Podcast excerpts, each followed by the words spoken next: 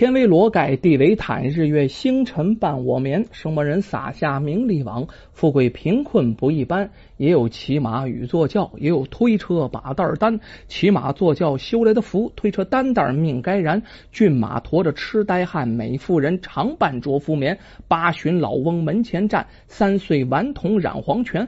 不是老天不睁眼，这上个到头报应循环。说这么几句定场诗啊，咱们书接上文。上文书说呀，这知县正在这拍大腿，不知道怎么回事的时候，这红头发妖人还有那死人呢，太难对付了，打不过这死了多少人呢？老百姓家衙役受伤的受伤，殒命的殒命啊！最后还是苦孩跑到知县身边，说是啊，哎，得去请个道士来降他。这种妖人，普通人啊，咱们打不过他。这知县一拍大腿，很喜欢这苦孩，跟这苦孩说呀：“你如果办完这件事，你就留在我身边吧，我很喜欢你。”苦孩啊啊，为这事儿还流下了激动的眼泪。知县大老爷能说这么两句暖和的话啊，对他来说那是万般的温暖呐。知县给了他盘缠，给他换了衣服，写了书信，叫他早去早回。苦孩来到了一座山上啊，找到了山上的观主，把这事儿一说。观主没推辞，说是知道那个红头发的人，知道啊，这个人呢心术不正，会艺处啊，旁门左道的功夫也会不少啊。这道士说：“我不见得能打过他呀。”于是拿出一些历代仙师留下来的法器啊，跟这苦孩就上了路了，准备去降妖伏魔呀。啊，咱们说到这儿，一路无话呀，就来到县衙了。知县老爷听着了，哎呦，这高兴啊！降阶相迎啊，说了好话，说了一大车啊。这道士啊，也没有怎么说拐弯抹角啊，直来直往，这么个人很好，直接就说呀，要灭那个妖人呐，得先了解他，先得把那死人找着了啊。那死人是他的打手，现在把那死人找着了，把这死人烧了，哎，这事儿就好办。晚上办不好弄，晚上阴气重啊。可他白天那死人不出来，他一定是藏在极阴暗的地方啊。那么什么地方极阴暗，什么地方阴气重呢？那不是别的地方，应该就是附近的一个坟地，不会离这个地方太远的。大家听完了，于是就和道士一起去找。只见这道士拿出一个，你说是罗盘呢，差不多就那么个东西啊。你看这罗盘怎么指吧？这罗盘转来转去，指向城外的一处坟地。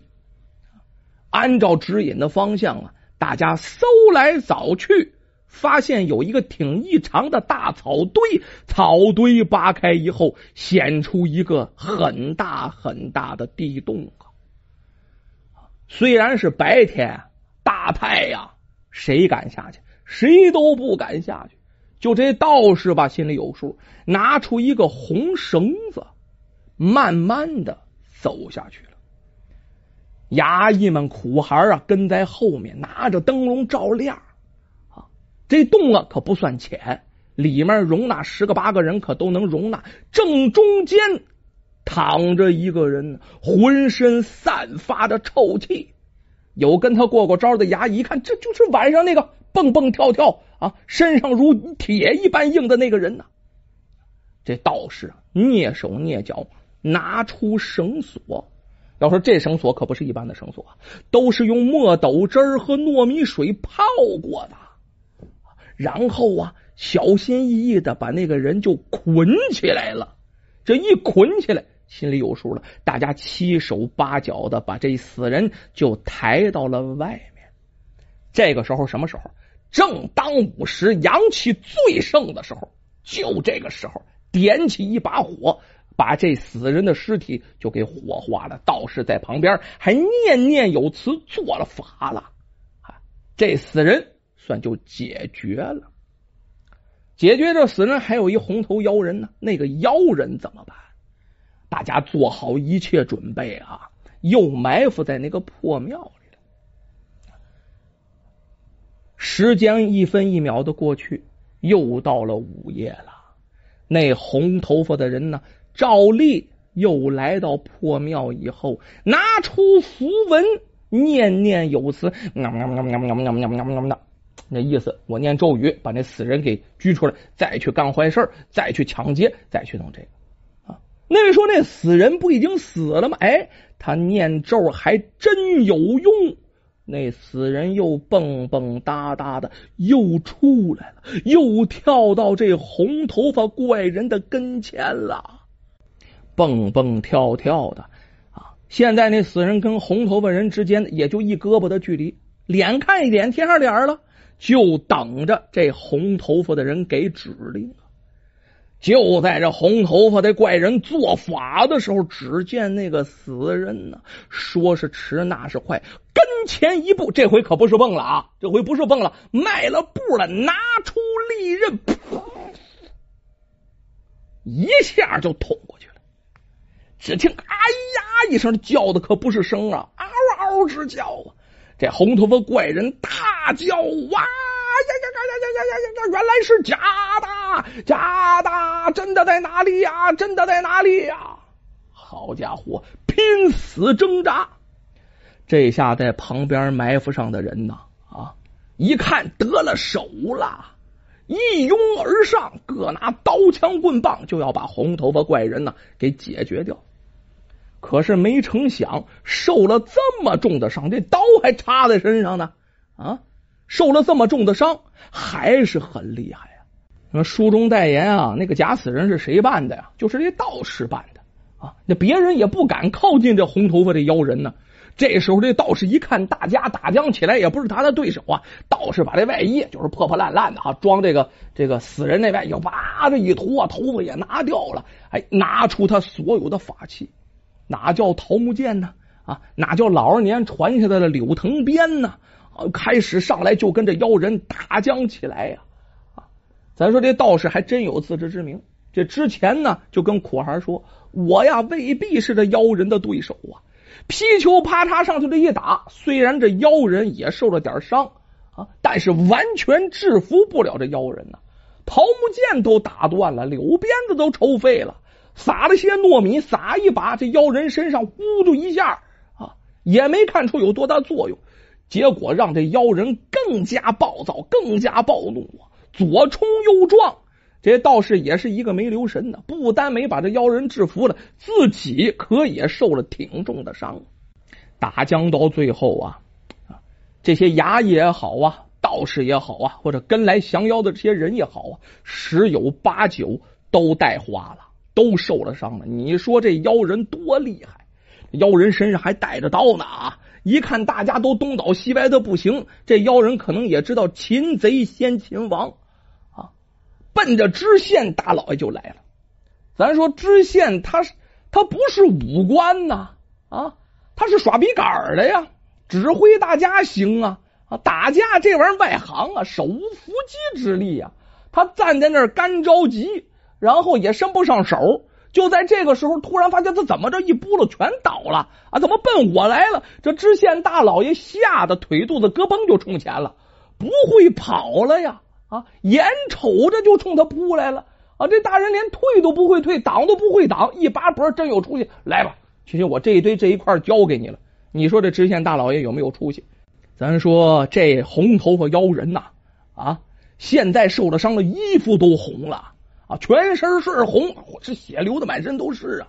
能饶得了这知县吗？上来就得是个死卯啊！啊，蹦起来，奔着知县大老爷伸着那爪子，咔就过来了，抓着就没好。这知县大老爷一抖着手，完完完，生有处，死有地呀！今天呢，也就是今天了啊！我也就生归那事去了，心里还想呢，我为了全县百姓，我死了我也值啊！希望啊。这红头发这妖人呢，也能跟我一块死去。他受了这么伤，再缓醒过来，我算是白死了。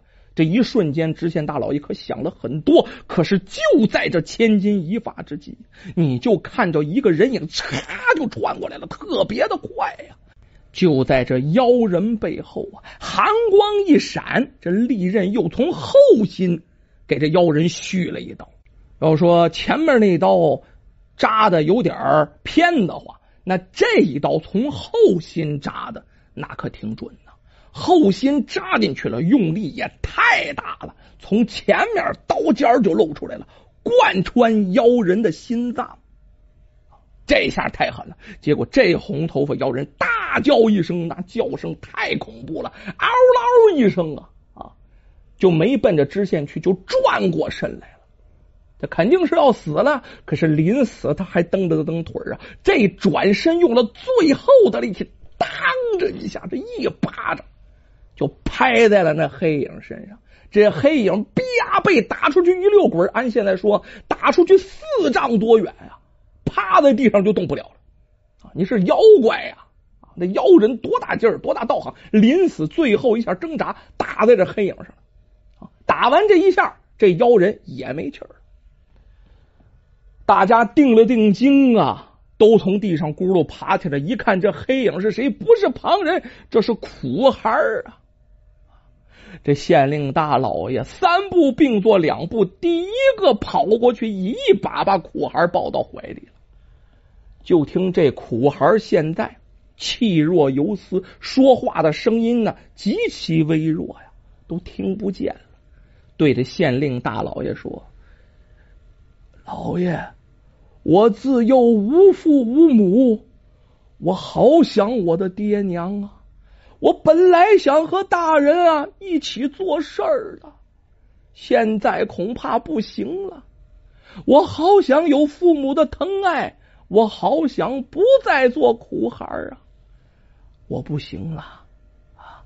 我临死之前，能不能叫老爷你一声爹呀？能不能叫老爷一声？